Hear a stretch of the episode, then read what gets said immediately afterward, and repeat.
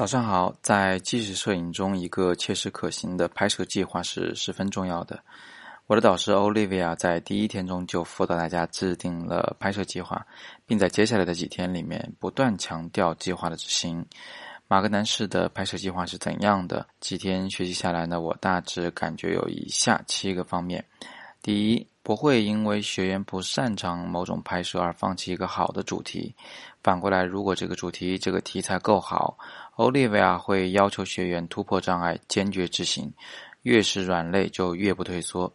第二，更倾向拍摄人性化的事物，例如具象的某一位人物、更具体的事件、更确切的观点。表达方式必须直接而有力量，不喜欢抽象的、委婉的表述方式。第三，Olivia 非常强调人与人的沟通。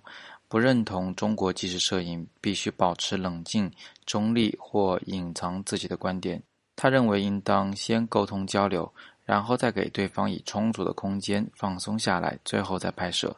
Olivia 所说的这种沟通呢，不只是对拍摄想法上的沟通，更多的指的是交个朋友，互相了解对方的生活。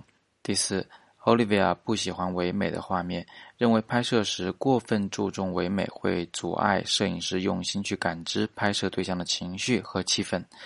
第五，Olivia 极力推荐大家固定在一个确定的地理位置范围内进行拍摄，比如说某家茶馆、某个电子游戏厅、某个公园，不建议随意的在街头走动。认为这样很难创作成组的有关联的摄影作品。他们所说的这种街头摄影呢，也就是当下正流行的扫街，是要不得的。第六，每天拍摄时不要急于安排组图内容，不要急于去讲述完整的故事，而应该在全部创作结束以后，将每天拍摄的最优秀的作品重新编排，进行故事的表述。第七，拍摄计划进展到一半以后，才开始构思整套作品的标题。